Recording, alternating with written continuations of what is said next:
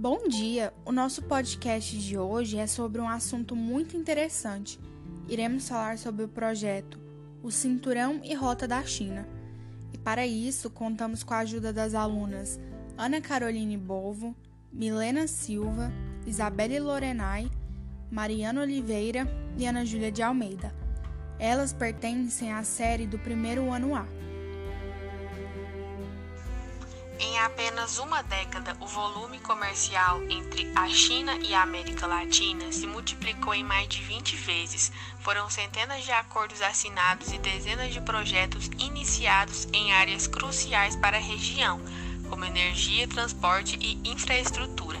A expansão levou a China a ver a América Latina como uma extensão natural da iniciativa do Cinturão e da Rota originalmente projetada para a Europa e para a Ásia, desde seu lançamento em 2013, mas que hoje já conta com 18 países latino-americanos. O objetivo é uma cooperação mais ampla entre os países e regiões participantes, não apenas no âmbito econômico, mas também na comunicação, política e cultura. A iniciativa do Cinturão e da Rota propõe o desenvolvimento de uma rede multimilionária de projetos de infraestrutura na Ásia, África, Europa e América.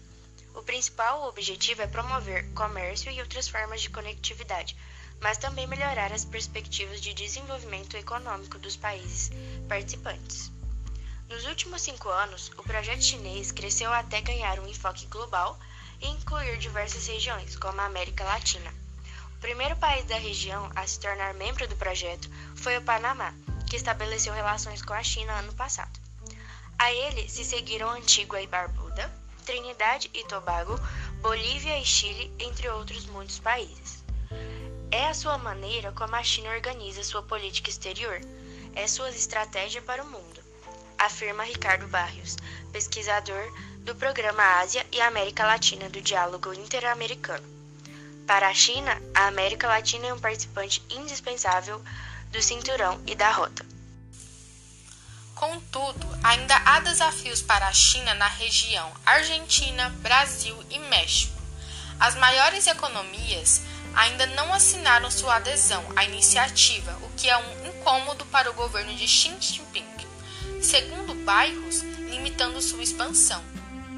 A expectativa dos países latino-americanos que já assinaram o acordo é que a iniciativa do Cinturão e da Rota lhe dê acesso a um maior financiamento de obras energéticas, rodoviárias e portuárias, entre outras. No entanto, isso não impede que haja dúvidas quanto aos riscos de endividamento por meio desses projetos. A região já recebeu 150 bilhões de dólares da China desde 2005 segundo o diálogo interamericano. Contudo, os fundos se reduziram progressivamente nos últimos três anos. De acordo com a rede acadêmica da América Latina e do Caribe sobre a China. Nos próximos 20 anos, a América Latina investirá 2 bilhões de dólares em transporte e energia.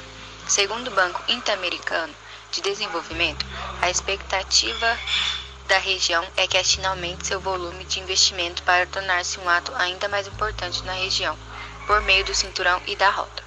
A expansão da iniciativa do Cinturão e da Rota na América Latina lança a pergunta sobre a característica que um projeto deve ter para formar parte da iniciativa. Embora isso ainda não esteja claro, a China está trabalhando para definir esses critérios com maior claridade. Até agora não há critérios para os projetos do Cinturão e da Rota, mas a China está pensando nisso, por ser anfitrião principal. Há muitos pesos sobre a China para estabelecer certo parâmetro de maneira explícita. O governo está buscando isso. Organizações não governamentais têm questionado diversos projetos de empresas chinesas na América Latina por violações de direitos humanos e pelo não cumprimento de requerimentos ambientais. As queixas chegaram às Nações Unidas, onde a China aceitou fazer modificações. Nesse sentido, a iniciativa do Cinturão e da Rota pode ser uma oportunidade para incluir padrões de sustentabilidade ambiental e de direitos humanos nos projetos abarcados pela iniciativa. Para a Comissão Econômica para a América Latina e o Caribe, CEPAL, é uma oportunidade que não se deve desperdiçar. O cinturão e a rota pode atrair investimentos em infraestrutura, indústria e serviços na América Latina e no Caribe. Isso possibilita um salto econômico para a região, mas baseando-se na sustentabilidade ambiental.